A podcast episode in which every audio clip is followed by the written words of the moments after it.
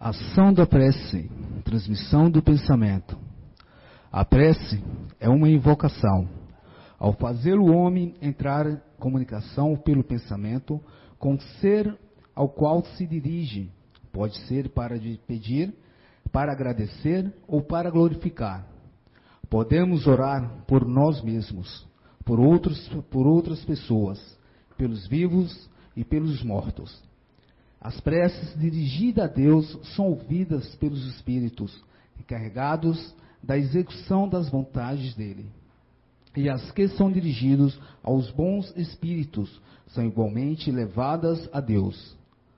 Quando oramos para outros seres que não a Deus, é somente na qualidade de intermediários que eles as recebem, pois nada pode ser realizar sem a vontade de Deus.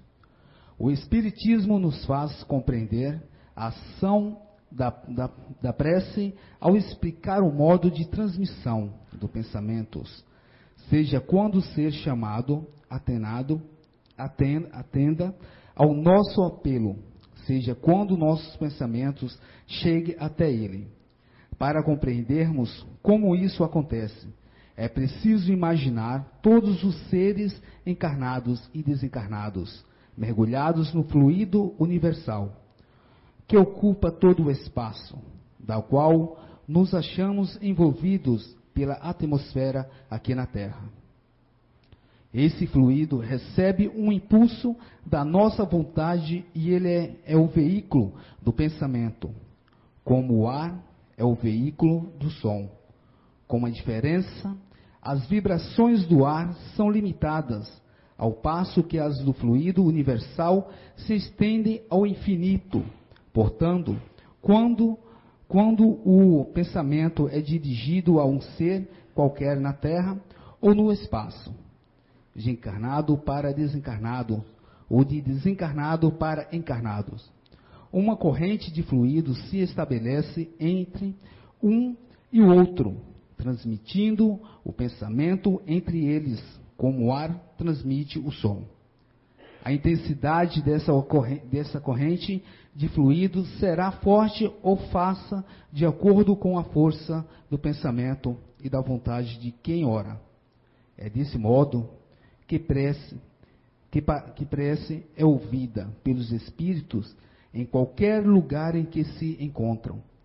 É desta maneira também que os espíritos se comunicam entre si nos transmitem suas inspirações e que as, re, que as relações se estabelecem à distância entre encarnados. Esta explicação visa, em especial, esclarecer aos que não compreendem a utilidade da prece puramente espiritual. Isso é vinda da alma. Tem por finalidade separar a prece das coisas materiais e tomar compreensível o seu efeito mostrando que pode ter uma ação direta e efetiva, mas sempre subordinada à vontade de Deus, juiz supremo de todas as coisas, a quem cabe tornar eficaz a sua ação. Pela prece, o homem atrai para si auxílio dos bons espíritos, que o vêm sustentar nas suas boas resoluções e lhe inspira bons pensamentos ele adquire assim a força moral necessária para vencer as dificuldades e voltar ao bom conhecimento, ao bom caminho. Se dele se afastou dessa forma, pode desviar de si os males que atra atrairia devido às suas próprias faltas. Um homem, por exemplo, vê sua saúde arruinada pelos excessos que cometeu e arrasta até o fim su, dos seus dias. Uma vida de sofrimento, terá ele o direito de lamentar-se por não obter a cura. Não, já que poderia ter encontrado na prece a força para resistir às tentações. Obrigado, Vitor. Obrigado, Roberto. Boa tarde a todos. Feliz Dia das Mães também. É... Um dia especial, né, gente? Eu parabenizar as mães é uma. Eu acho que é muito menor do que a satisfação de ser mãe, imagino eu, né? né? Mas vale a pena o cumprimento, né? A, a, gratidão e o reconhecimento, né? Por esse grande esforço que é ser mãe, especialmente hoje em dia, né? A gente sabe como é que é. Eu acompanho bem de perto, né? Em casa e vejo o trabalho que isso dá. É, então, parabéns a todas vocês. E, gente, disciplina do pensamento não está aqui. Disciplina do pensamento e reforma íntima uh, às vezes pode ser um assunto um pouco difícil de compreender, porque parece um pouco distante. Falar de, de, de fluido, falar de energia, parece uma coisa assim. Ah, eu preciso de alguma coisa mais palpável. Até essa semana eu conversando com um amigo meu, e ele me dizia isso. Ah, não, não, não, não, não acredito em nada disso aí. Para mim a ciência ainda não comprovou e tal, é o que a ciência diz e pronto. Pois é, tem coisas que não dá para a gente falar numa conversa de cinco minutos. Então é melhor a gente nem entrar no assunto, né? E tem coisas é, que também não vale a pena entrar numa discussão quando a intenção da outra pessoa é simplesmente ter razão. Quando eu discuto porque quero entender realmente, aí sim vale a pena então a gente trocar informações, vamos dizer assim, né? Para isso também não, não faz sentido. E aí, eu quero começar com, com um destaque aqui é, do Allan Kardec. O Allan Kardec, em pouquíssimas palavras, ele diz o seguinte no livro A Gênese, ele diz o seguinte: ah, os espíritos atuam sobre os fluidos espirituais, é, não, manipu não manipulando-os como os homens manipulam os gases, mas empregando o pensamento e a vontade. Para os espíritos, o pensamento e a vontade são o que é a mão para o homem.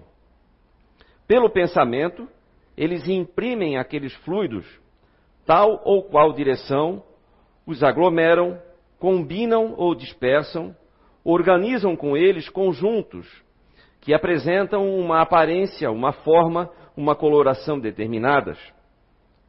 Mudam-lhes as propriedades, como um químico muda a dos gases ou de outros corpos, combinando-os segundo certas leis. Acho que é bastante esclarecedor isso, né? E, e, e, depois do Allan Kardec, vários outros agora, na atualidade, cientistas. Então, para aqueles que são é, tão céticos assim,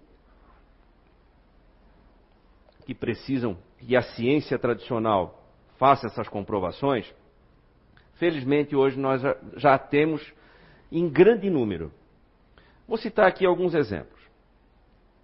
Uh, um grupo de ingleses, isso está no livro é, O Perispírito e Suas Modelações, né, de Luiz Gonzaga Pinheiro, que já palestrou no Fore Blue por duas ocasiões, já um grande, um grande pesquisador espírita, poeta também, inclusive, em vários livros escritos. E ele traz aqui, um, como um pequeno exemplo, um estudo feito por, por pesquisadores ingleses com ratos ratos domésticos, ratos de laboratório, na verdade, então ratos da cidade, vamos dizer assim, e ratos selvagens. Eles foram colocados frente a frente, porém com uma barreira física. Os ratos selvagens não conseguiam atacar fisicamente os ratos de laboratório, os ratos da cidade, vamos dizer assim, né? Porém, os ratos selvagens assumiram uma postura intimidadora através de grunhidos, através de, de de gestos, parece que os ratos eles se empinam e tal, e olhares, né? Como que querendo fuzilar os ratinhos lá, os, os mocinhos da cidade. Os boizinhos, né? então os boizinhos contra os meninos do mal lá. E aí, o que aconteceu foi que esses ratos é, da cidade acabaram morrendo. E depois, fazendo a autópsia, eles constataram que as glândulas suprarrenais estavam todas dilatadas, um sinal claríssimo de um estresse extremo causado pela pressão, é, a, a, pressão ali emocional, vamos dizer assim, né? energética e emocional mesmo, né? pelas imagens e, e, e pelos sons, e por tudo que eles conseguiram imprimir ali na frente dos ratinhos, e eles acabaram morrendo. Então ali é, foi, isso foi um estudo, né? um deles. Um outro estudo, aí já comprovando, aqui comprovando a questão negativa, né? Mas um outro estudo também, já entrando na física quântica, é, feito pelo Dr. Bruce Lipton. É um, Dr. Bruce Lipton é um americano, um biólogo, pesquisador de células-tronco, muito respeitado no mundo, que escreveu, entre outras obras, mas uma muito importante que é A Biologia da Crença. E nesse livro, então, ele, num dos diversos experimentos que faz, um deles é o seguinte: é, coloca-se material genético de um doador numa substância eletrolítica, ou seja, que tem capacidade de transmissão elétrica, a uma distância muito grande do doador. E esse doador, quando era submetido a emoções positivas ou negativas, aquela amostra de, do seu próprio DNA, estava fora do seu corpo, logicamente, ela se expandia ou se contraía conforme as emoções a que ele era submetido. Então, emoções de felicidade chegavam, inclusive, é, a dilatar, se não me engano, o, aquele espiral do DNA. Fortes emoções negativas, de tristeza, de trauma é, ou de medo, é, causaram até rompimentos nessa cadeia. E depois, emoções positivas novamente conseguiram até consertar esses rompimentos. Isso tudo falando a quilômetros de distância. Aí é que a gente começa a compreender quando a espiritualidade nos explica que o que nos liga, o que nos coloca em conexão, nós entre nós mesmos e nós entre nós com, com os desencarnados e os espíritos elevados conosco e vice-versa, é o fluido cósmico universal. É o primeiro elemento que compõe o universo. É o, é o elemento básico que, a partir dele, através das diversas manipulações e variações, é que vão dar origem aos, a todas as outras é, substâncias, né? Presentes aí que a gente conhece e muitas ainda que a gente não conhece. Então, assim como o ar transmite o som, porém ele é circunscrito né, a um espaço, ah, o fluido vital não tem distâncias. E essa comunicação entre feita pelo pensamento, pela intenção, ela se dá não pelo ar, mas sim, ela usa como meio de transporte o fluido cósmico universal. Esse primeiro elemento. Então hoje a física quântica começa a comprovar, ou seja, a ciência tradicional começa a comprovar, através de experimentos, é, como isso funciona, como isso se dá, como é que essa comunicação acontece. E, mas não é só a comunicação que importa. Também nesse livro aqui, e aí eu, eu coloco como uma das partes mais importantes, o perispírito e suas modelações, ele nos fala sobre o poder que nós temos através do nosso pensamento e vontade de modelar o nosso perispírito, ou seja, o nosso corpo semimaterial. Nós somos espírito, estamos usando um corpo material nesse momento, nessa encarnação agora, Porém, para fazer essa, essa comunicação, essa transformação, eu preciso de um corpo semimaterial. Nem isso, nem apenas espírito. Então, esse é o perispírito. O modelo organizador biológico, como queiram chamar, Dr. Hernani Guimarães Andrade é, é, denominou assim, como ficar mais fácil para compreender, ou seja, é um campo magnético, eletromagnético, que vai auxiliar na, trans, na, na na transmissão das nossas sensações e emoções do corpo para o espírito e vice-versa. Só que esse perispírito, ele pode trazer, é, pela nossa, pela, pelo nosso descuido dos pensamentos e dos sentimentos, eu posso manchá-lo, eu posso carregá-lo com energias densas que mais tarde vão ser drenadas, na maioria das vezes, pelo corpo físico. Como que funciona isso? Eu, através da minha, do meu descuido dos pensamentos, eu, eu me entrego aos pensamentos de ódio, a culpa exagerada, né? a culpa sem, sem a ação regeneradora, culpa por si só, só pelo peso, né? aos ressentimentos, aos desejos de vingança, e isso, com isso, eu acabo acumulando no meu perispírito essas manchas no meu tecido perispiritual. E essas manchas, a maneira que a natureza encontra de retirá-las dali é trazê-la para o corpo físico. Ou seja, o corpo físico funciona como uma espécie de um mata-borrão. Quem já usou caneta tinteiro aqui sabe, né? Alguém já usou ou não? Eu tinha que escrever com caneta tinteiro na época de colégio, conhecem? Aí a gente usava, escrevia, passava um mata-borrão, que é um papel que suga o excesso de tinta para a gente não, não sujar tudo depois. Então é isso. O corpo, tem que explicar, né? Porque tem gente. O Roberto, por exemplo, é novinho, ele não, nunca pegou essa, essa fase, né, Roberto? Ó. Mas é isso. Então, o nosso corpo físico acaba funcionando como essa esponja, vamos dizer assim. Então, drenando esse material denso que ficou acumulado no meu perispírito através das minhas próprias atitudes mentais. E aí, com isso, então, eu expurgo na forma de doenças, de patologias. Certo? Ah, Júnior, então doença é sempre assim? Não. Mas grande parte delas é causada pela minha, é, pelo meu modo é, insistente de errar na minha maneira de pensar, de sentir, de agir. Certo? Por quê? Porque isso vai impregnando. Aos poucos, imagine ao longo de alguns séculos, algumas encarnações, quanto que eu acumulo de lixo no meu perispírito. Em algum momento ele precisa ser expurgado. E a própria espiritualidade chama atenção, chama a nossa atenção, sempre, é, dizendo que a maioria dos problemas pelos quais nós passamos é, são recentes, são causados por nós, todos são causados por nós, mas que a grande maioria são recentes. Né? Ou seja, vale a pena, então, é, a gente. Vale a pena não. É um pouquinho mais do que isso, né? Nós precisamos, é uma necessidade nossa, cuidar dos pensamentos. Fundamental para a nossa saúde, não somente física, né? para a nossa saúde mental, para a nossa saúde emocional, para a nossa saúde nos relacionamentos, para o nosso progresso físico, né? material, o nosso progresso psíquico, nosso progresso espiritual, é fundamental que a gente controle, que a gente cuide do que pensa porque o pensamento é o nascedouro de tudo, né? Ah,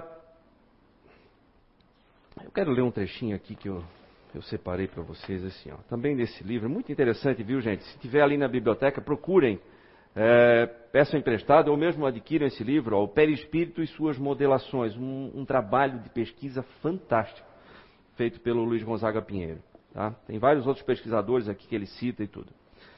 Uh, então ele fala o seguinte: o ser humano é, em essência, aquilo que reside em seu coração. Nós somos o que nós pensamos e sentimos. Certo? Se nos animais, lembra do, do teste dos ratinhos ali? Se nos animais um simples olhar fulminante é capaz realmente de matar, imaginem em estruturas mais complexas como nós, seres humanos, né? dotados de diversas outras faculdades. Né? Então a gente pode sim melhorar ou piorar a nossa própria saúde, a gente pode melhorar ou piorar a vida das outras pessoas através do que nós pensamos e sentimos. Porque sempre que pensamos, nós estamos exalando algum tipo de energia. Pode ser boa ou ruim, dependendo da intensidade, dependendo do que tem ali dentro de mim, né? Então é importante essa vigilância constante para que eu possa reformar. E a reforma interior, por isso que se fala tanto, se insiste tanto na reforma interior, porque a reforma interior, ela demanda insistência, consistência. Um exemplo. Ah, o que vai salvar, por exemplo, eu de perder os meus dentes? É uma visita semestral ao dentista? Ou é eu escovar diariamente por dois minutos ali, duas, três vezes ao dia, os meus dentes? Certo? Eu posso nem ir ao dentista durante aquele ano, mas se os meus cuidados forem consistentes, insistentes, se eu tiver uma boa higiene bucal, eu talvez até não faça diferença a minha ida ou não lá, mas eu vou com certeza melhorar a minha saúde bucal. Na academia, por exemplo, ah, eu estou afim de mudar minha saúde, perder um pouquinho de peso e tal. Então eu vou na academia, eu fico nove horas na academia, volto para casa na frente do espelho. Ah, mas não mudou nada. Isso não resolve. E aí eu não vou mais. No entanto, se eu for diariamente, 20 minutinhos por dia. No segundo dia que eu for, eu vou olhar no espelho, não vou ver nada. No primeiro mês, eu não vou ver nada. Parece inútil. Porém, com insistência, com consistência, ao final de um período aí, em um ano eu vou ver algum resultado, né? Talvez menos, lógico, né? Mas o que eu quero mostrar é que é preciso consistência, é preciso insistência. Nós não estamos falando aqui de eventos, nós estamos falando de constância. No relacionamento é assim. Ou alguém aqui é capaz de dizer assim, alguém que, tá, que vive com alguém, né, um, um casal, e diga, o dia exato em que passou a amar aquela pessoa? Alguém sabe? Foi nesse dia. E sabe dizer a escala em que ama essa pessoa? Dá um número. Por que, que não dá para fazer isso? Porque isso é um processo. Um processo que demanda insistência, consistência. São pequenas coisas que a gente vai fazendo no dia a dia que vão construindo esse sentimento, que vão construindo esses resultados no nosso corpo físico, que vão construindo esses resultados na nossa saúde é o dia a dia, é um passo após o outro, insistência. Por isso, a atenção que os espíritos chamam, né? Disciplina no pensamento, porque precisa disso. Ah, tudo bem. Então eu me dediquei a uma dieta para perder peso, para melhorar minha saúde e tal, mas eu dei uma escorregada e comi uma fatia de bolo de chocolate hoje. Tudo bem. Não é isso que vai fazer diferença. Não é para se encher de culpa por conta disso. Certo? Porque um dia, dois, não vai fazer diferença mesmo, não vai mesmo. Certo? Mas é a constância. Aquilo que a gente diz, né? não é entre Natal e Ano Novo, né? Entre o Ano Novo e o Natal que faz a diferença. Né? Mas isso serve para tudo. No relacionamento. Ah, chegou em casa, aí a esposa chegou depois de um dia péssimo de trabalho. E eu, depois de um dia maravilhoso, e ao invés de eu dizer, de ela querer contar o problema que aconteceu, eu dizer, não, então, não, tudo bem, mas olha só o que aconteceu comigo. Não, ao invés disso, eu ficar quieto e ouvir, emprestar os meus ouvidos. O que, que eu vou estar fazendo aí? Eu vou estar construindo mais um pedacinho desse, dessa história. E ela não para de ser construída nunca. Nas amizades é assim. O que, que a gente faz? O que que. Alguém tem algum amigo perfeito? geralmente a gente vê os defeitos do amigo, né? Mas, no entanto, a gente é amigo, né? A gente gosta de estar com as pessoas. Né? É, é como as rosas, né? tem mais espinho do que pétala, mas a gente gosta. Não é? Por que isso? A gente construiu isso. Muitas, muitas vezes desde a infância, muitas vezes aqui, em pouco tempo. Mas são afinidades e a gente presta mais atenção nas afinidades, nas coisas que nos fazem bem. E aí a gente vai alimentando isso muitas vezes ouvindo. Alguém quer desabafar alguma coisa, a gente empresta o ouvido e o ombro, se for o caso, né? E, e isso faz uma diferença. Porque eu posso estar aliviando a pressão gigante que aquela pessoa está sentindo naquele dia específico, ela não encontrou ninguém para conversar. E aí ela vai levar aquilo para o resto da vida. Quer dizer, esse é meu amigo. Então é a insistência que conta, é a consistência é a regularidade, é isso que vai fazer diferença. Liderança, ou uma liderança dentro de uma equipe, ela se constrói como? Faz aqui um grande evento, faz uma palestra, todo mundo faz uma, como é que chama aquelas atividades ali, onde todo mundo se abraça e tal, e pronto, sai daqui, eu sou o líder agora. Pronto, todo mundo vai me reconhecer, vai me amar como líder, vai, vai me respeitar como líder. Não é assim que funciona. A liderança também não é assim ela também é conquistada, depende de insistência, depende de disciplina, porque é um dia a dia, é uma construção. Coisas que eu faço isoladamente num dia, como por exemplo, se alguém parar e me der um bom dia perguntar como é que está, ela for responder e eu parar para ouvir. Se eu fizer isso ou se eu não fizer naquele dia, talvez não faça diferença nenhuma, mas fazendo isso insistentemente, constantemente, vai criar nas pessoas aquela certeza de que elas podem contar comigo para ouvir, ou para dizer um bom conselho, para dar um bom conselho, né? Mas é isso. A confiança vai se adquirindo com o tempo.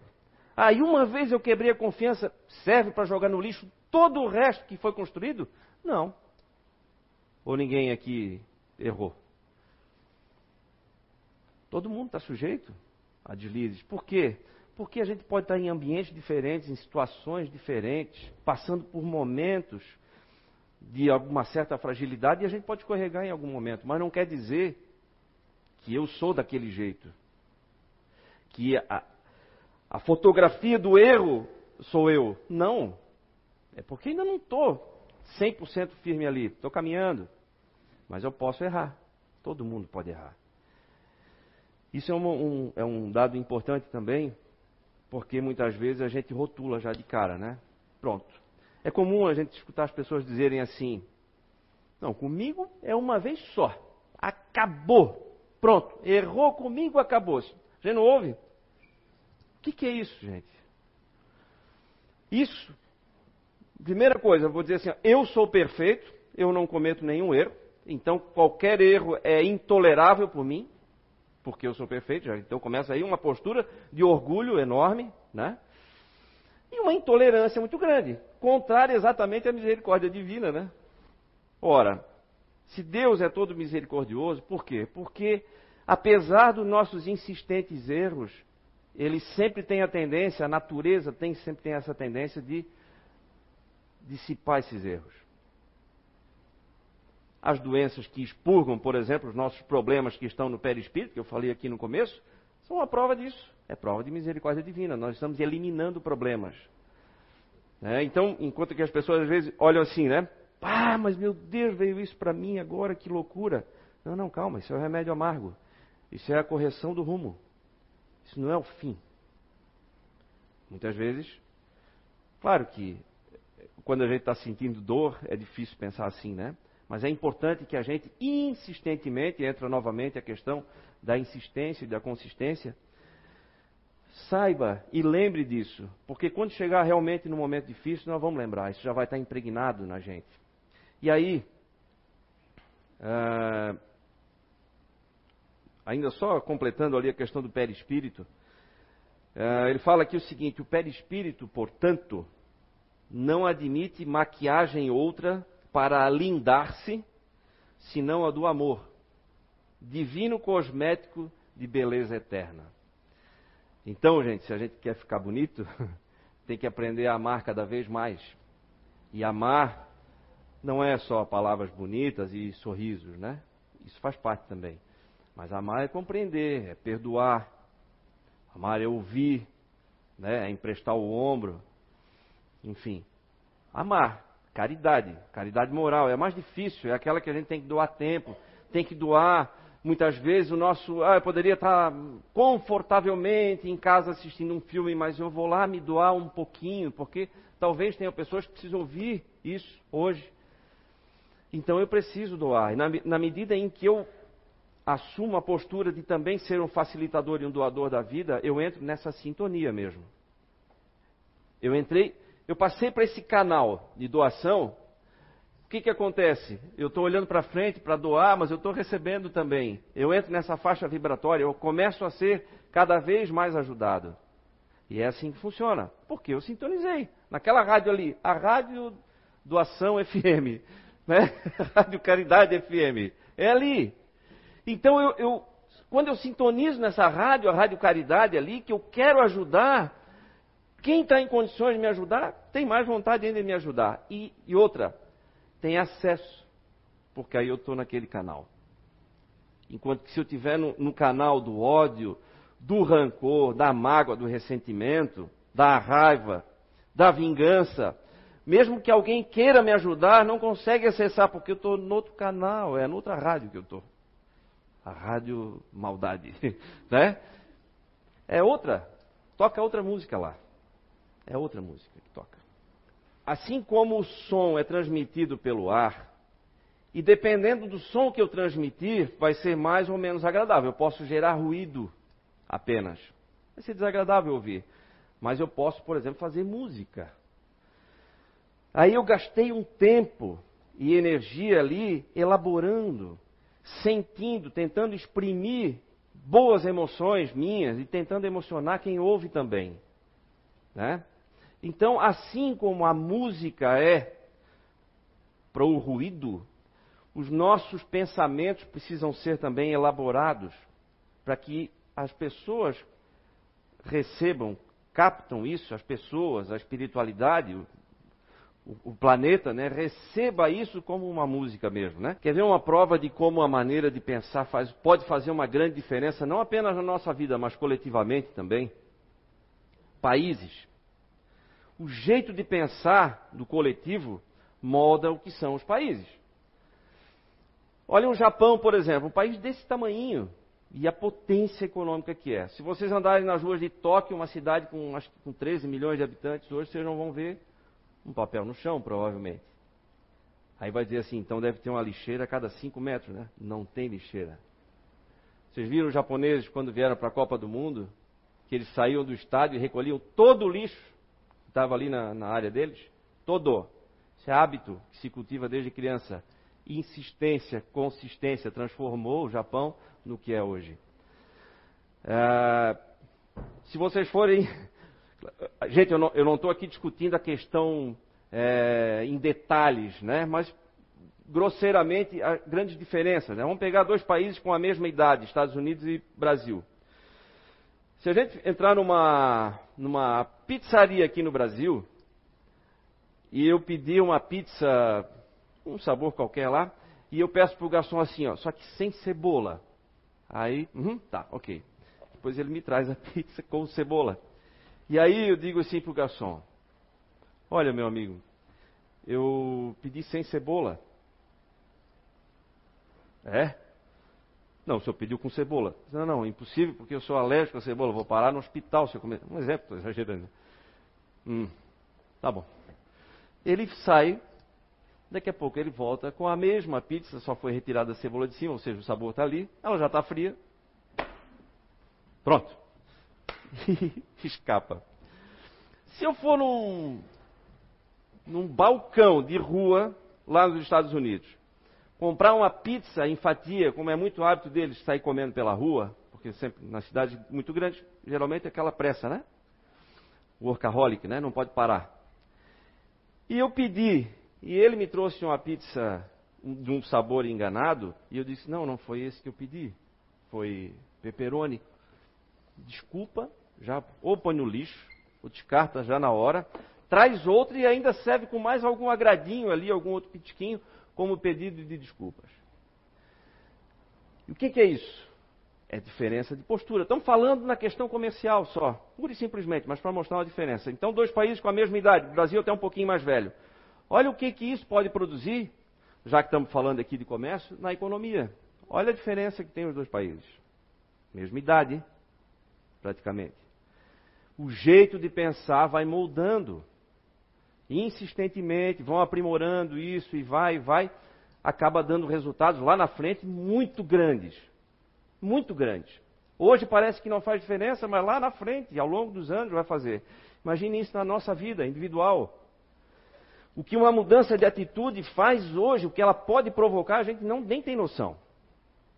A vida próspera e feliz que pode ser lá na frente por causa de uma mudança de atitude agora. Então é isso. É... Países europeus, por exemplo, se eu não me engano, na Suíça, no trem tem catraca para quem não tem o dinheiro. Por acaso pode ter saído de casa sem o dinheiro, está sem o cartão, ou não tem condições de pagar naquele momento, tem a catraca para quem não vai pagar. E ponto final. Aí para um brasileiro, diz, mas como? Aqui não daria certo, porque todo mundo ia passar por ali. Exatamente. É aí que eu quero chegar. Certo? No Japão, eu ouvi um caso de um grupo que estava viajando no Japão, era de, de, professores. E aí eles pegaram um trem de Tóquio, não sei para que cidade estavam indo. Quando desceram do trem no destino, de lá o trem é extremamente pontual, o trem já saiu de novo e tal, tal. E ela assim, meu Deus, a minha bolsa, esqueceu a bolsa dentro do trem. Procuraram então alguém, um trabalhador lá da, da estação, apavorados, né? E disseram, não, a bolsa e não sei o que, tal, tal. Não tem problema, o trem vai voltar, aqui já é quase o final da. Ele só tem mais uma linha, depois ele volta pelo mesmo caminho. Tá, mas é a minha bolsa.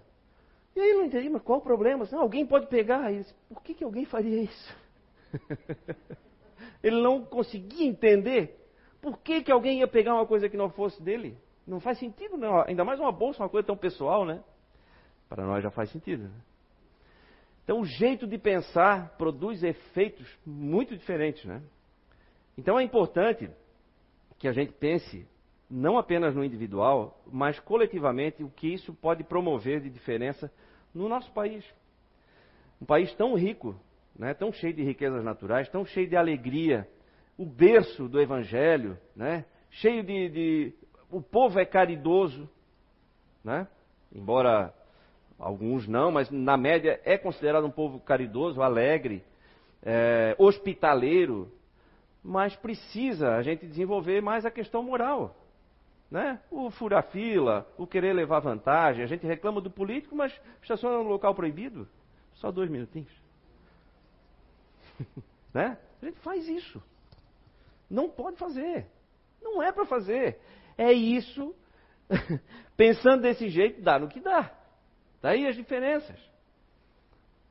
Nós podíamos estar liderando esse processo, né?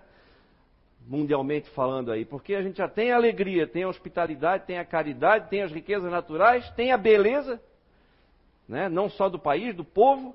Então, o que, que falta? Falta desenvolver moralmente. Eu tinha separado uma música, gente, eu não sabia se usar ou não. Agora, já que eu falei em música, vamos usar. Vamos lá. Não, não, é só um, só um trechinho, deixa só uns minutinhos, aí eu já. Com certeza vocês conhecem essa música, mas é. Agora eu vou tocar uma música que você disse que se eu viesse até aqui tinha que cantar essa música. Eu falei para então ele. eu vou cantar essa música.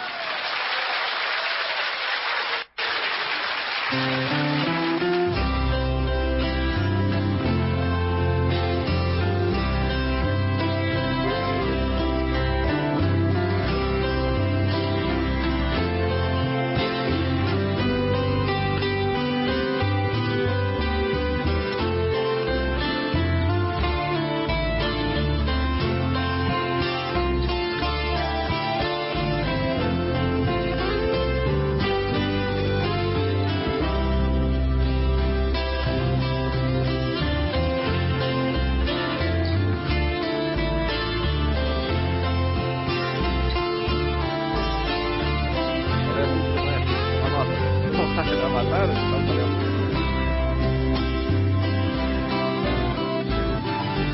Ando devagar, porque já tive pressa e não vesti sorriso, porque já chorei demais.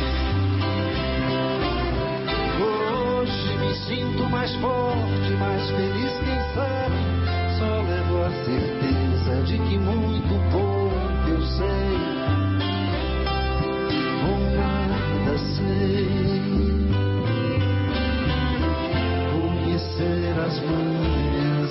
das manhãs, o sabor das massas e das maçãs. É preciso amor para poder pulsar, é preciso paz para poder sorrir, é preciso a chuva para fluir.